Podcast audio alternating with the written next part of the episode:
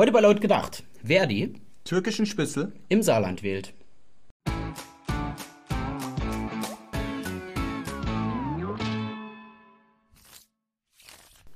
Apropos rote Brause. Am Wochenende wurde im Saarland gewählt. Mit einem fantastischen Ergebnis für die SPD.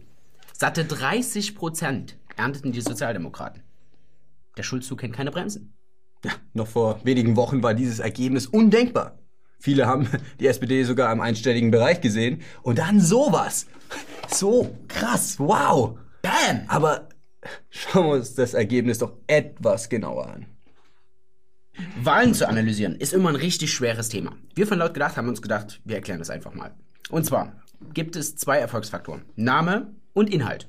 So kommt es dann auch, dass die CDU mit den Inhalten der Grünen über 40 Prozent der Stimmen holen kann.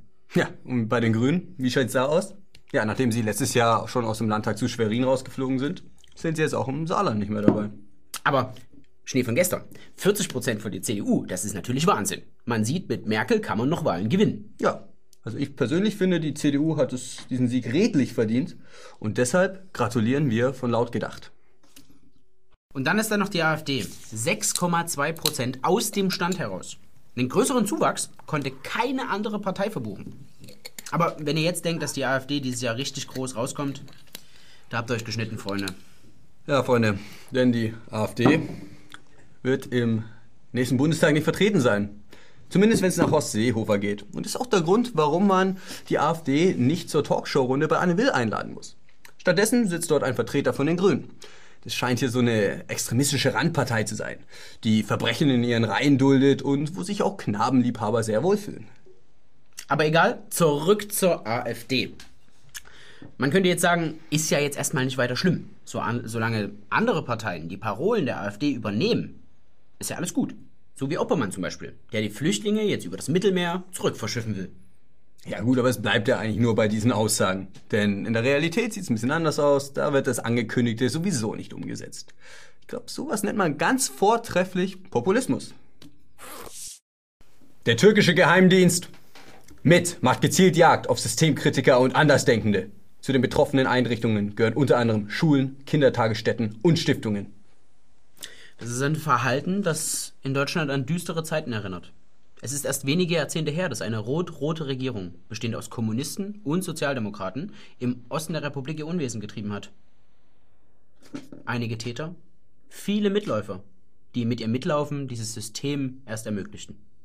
Ja, und so ist es auch mehr als verständlich, dass Organisationen aus diesem Milieu das Vorgehen des türkischen Geheimdienstes als Signal verstehen. Als Signal, eigene, altbewährte, vielleicht schon halb vergessene Methoden wieder neu aufzugreifen. Back to the roots. Ganz genau. So hat zum Beispiel die Dienstleistungsgewerkschaft Verdi eine, Zitat, Handlungshilfe für den Umgang mit Rechtspopulisten in Betrieb und Verwaltung herausgegeben. Und der Inhalt ist vom selben Kaliber wie damals. Damals wie heute. Da heißt es dann unter anderem, dass Leser von Zeitschriften wie Kompakt oder Junge Freiheit als Rechtspopulisten geoutet werden sollen. Und man möge die bloß nicht als Opfer sehen. Ja, werfen wir doch mal einen Blick in alte Stasi-Unterlagen, was die denn da so für Aufgaben hatten. Und zwar diese zielstrebige Untergrabung von Überzeugungen im Zusammenhang mit bestimmten Ideen sowie das Erzeugen von Zweifeln an der persönlichen Perspektive, so zum Beispiel. Der Stasi ging es damals um Zersetzung. Und genau darum geht es den Gewerkschaftern heute. Alex, weißt du, was ich mich aber frage? Wenn sich solche Methoden sich wieder in Zukunft in Unternehmen durchsetzen, mhm. wie sehen dann in Zukunft Personalgespräche aus? Herr Thaler, ich grüße Sie. Schön, dass wir heute zum Personalgespräch zusammengefunden haben. Ich möchte also in den nächsten 30 Minuten schauen, was im letzten halben Jahr der Einarbeitungsphase gut funktioniert hat, wo es vielleicht noch Ausbaufähigkeiten gibt und vorab natürlich erwähnen, dass die Integration ins Team wirklich sehr gut verlaufen ist. Auch ihr erstes eigenes Projekt, die SAP-Integration, hat wunderbar funktioniert. Aber es gibt natürlich auch immer Punkte, an denen man Verbesserungsmöglichkeiten finden kann. Herr Thaler, mir wurde zugetragen, dass Sie im Pausenraum B3 mit einem Kompaktmagazin gesehen wurden. Also, wer hätte Ihnen denn das verraten? Sozialdemokraten wie Martin Schulz sind hier im Hause hochgeachtete Personen. Ja, Herr Thaler, die Hände Aber unter die Beine. Herr Thaler, Erklären Sie sich doch dazu. Sind Sie ein Rechtspopulist? Herr natürlich Thaler, nicht. sind Sie homophob? klar. Herr Thaler, sind Sie Antisemit? Nein, also das ist doch... Diese Erklärungen, Herr Thaler. Aber- wir wollen doch nicht, dass das Ganze hier mit brennenden Autos endet. Natürlich nicht. Oder wir wollen doch auch nicht, dass der kleine Kevin seinen Kindergartenplatz verliert. Nicht Kevin. Herr Thaler, Bitte, äh, wir haben jetzt mehrere Möglichkeiten, wie das Ganze hier ausgehen kann. Entweder Sie verlieren Ihren Job und dann können Sie aber schön schauen, wo Sie hier in der Region was Neues, Gleichwertiges finden wollen. Oder, Herr Thaler, Sie hören sich mal um, wer das Martin-Schulz-Plakat im Gang abgerissen hat. Wir sind doch gute Kollegen. selbstverständlich. Fleißige Bienchen wollen natürlich auch belohnt werden. Deshalb gibt es ab drei enttarnten Mitarbeitern die Bronzemedaille. Für Silber muss auch das ein oder andere Auto brennen. Und für Gold muss selbst das Kind des Rechtspopulisten seinen Kita-Platz verlieren. Verrückte Geschichten findet man heutzutage an jeder Ecke. Wir von Laut gedacht sind der Meinung, ihr sollt eure grauen Gehirnzellen mal ein bisschen anstrengen und entscheiden, was wahr und was gelogen ist. Geschichte 1. Ein italienischer Rentner hat jahrelang zu viel Rente erhalten. Die soll er nun zurückbezahlen. Es geht um einen Cent und hier hat er natürlich die Möglichkeiten, das Ganze in Raten abzustottern.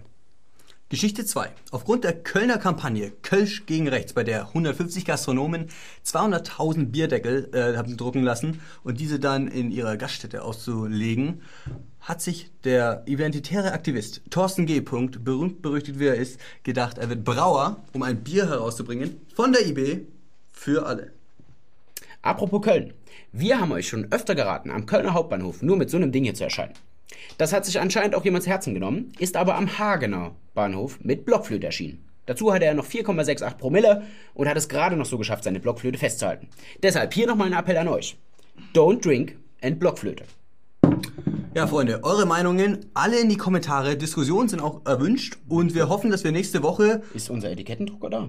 vielleicht, vielleicht auch nicht. Kommentiert mal hier unten und gebt eure Meinung ab. Nächste Woche wird das Ganze aufgelöst. Jo, das war's mit unserer Folge laut gedacht. Ähm, jetzt hier an der Stelle nochmal ein Dankeschön an Stefan und Frieda, unsere Hemdendealer von nebenan.